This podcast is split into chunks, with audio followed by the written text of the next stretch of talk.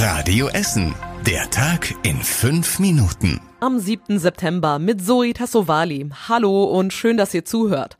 Starten wir mit einem Update nach dem großen Lagerhallenbrand in Leite gestern. Die Feuerwehr hat inzwischen alles unter Kontrolle. Der Großteil des Feuers ist auch gelöscht. Es gibt zwischendurch noch ein paar Glutnester, deswegen bleibt eine Brandwache vor Ort. Gestern Nachmittag hat ja die Halle eines Malerbetriebs an der Adlerstraße Feuer gefangen. Die Flammen sind meterhoch aus der Halle geschlagen. Die dunkle Rauchwolke war kilometerweit zu sehen. Die Feuerwehr spricht von einem enorm kräftezehrenden Einsatz. Verletzt wurde bei dem Brand aber niemand.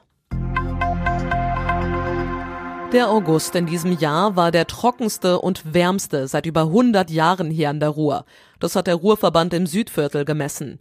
Im August war es an der Ruhr rund drei Grad wärmer als der Durchschnitt der letzten Jahre. Damit war er der wärmste August seit Beginn der Messungen vor rund 140 Jahren. Außerdem hat es so wenig geregnet wie noch nie. Deswegen musste der Ruhrverband auch viel Wasser aus seinen Talsperren ablassen. Ansonsten wäre die Ruhr an manchen Stellen komplett ausgetrocknet, sagt der Verband.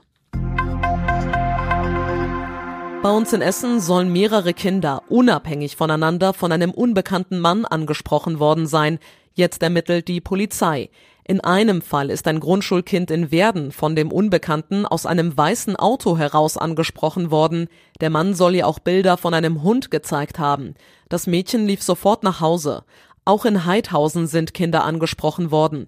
Der Unbekannte hat eine Gruppe Kinder in ein leerstehendes Haus locken wollen. Die Jungs sind aber weggerannt.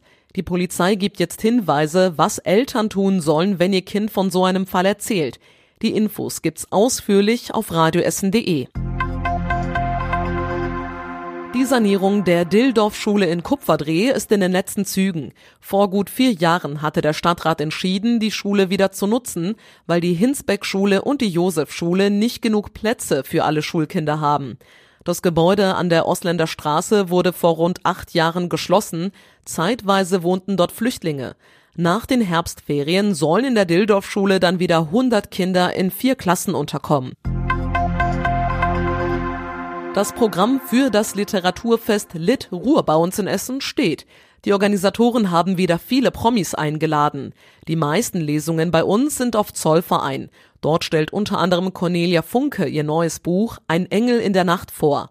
Auch die Fridays for Future Aktivistin Luisa Neubauer liest aus ihrem Buch Gegen die Ohnmacht. In der Lichtburg gibt es außerdem eine Filmpremiere, unter anderem mit Annette Frier, Nelson Müller und Eco Fresh. Die Lit Ruhr ist Mitte Oktober in vier Städten im Ruhrgebiet. In den vergangenen Jahren kamen rund 25.000 Besucher. In der Kreuzeskirche in der Innenstadt gibt es am Samstag eine Konferenz mit obdachlosen Jugendlichen. Bei der Straßenkinderkonferenz erzählen Jugendliche, die schon mal auf der Straße gelebt haben, von ihren gesamten Erfahrungen. Mit dabei ist auch Katze aus Essen. Sie hat eine klare Ansage an die Behörden. Wir brauchen eine Veränderung und wir sind wir wollen euch nicht in den Arsch treten, sagen, ihr müsst was verändern, sondern wir wollen mit am Strang ziehen und mit was verändern. Zusammen mit Sozialeinrichtungen und der Stadt entwickeln sie Pläne, um die Situation von Straßenkindern zu verbessern. Da geht es zum Beispiel darum, wie Straßenkinder besser an Schlafplätze, Lebensmittel und Hygieneartikel kommen. Und das war überregional wichtig. Bundeskanzler Scholz hat Deutschland auf einen Schulterschluss im kommenden Winter eingeschworen. In der Haushaltsdebatte des Bundestages sagte er, die Regierung habe in der Energiepolitik ihr Möglichstes getan. Man habe sich um Flüssiggasterminals und Alternativen zu russischem Gas gekümmert. Der Ausbau der erneuerbaren Energien wurde endlich massiv vorangetrieben, sagte Scholz. Auch mit den Entlastungspaketen werde man Deutschland über den Winter helfen. CDU-Chef Merz kritisierte die geplante Gasumlage. Stattdessen solle man Gasimporteure mit staatlichen Mitteln stützen, sagte er. AfD-Fraktionschefin Weidel warf der Ampelkoalition vor, das Land in den Ruin zu treiben. Und zum Schluss der Blick aufs Wetter. Am Abend und in der Nacht kühlt es nochmal etwas ab. Die Tiefstwerte liegen bei 15 Grad. Es kann vereinzelt regnen, sonst bleibt es aber trocken. Die nächsten Nachrichten aus Essen gibt's dann wieder morgen früh um 6 Uhr hier bei Radio Essen. Euch jetzt allen einen entspannten Mittwochabend. Das war der Tag in fünf Minuten. Diesen und alle weiteren Radio Essen Podcasts findet ihr auf radioessen.de und überall da, wo es Podcasts gibt.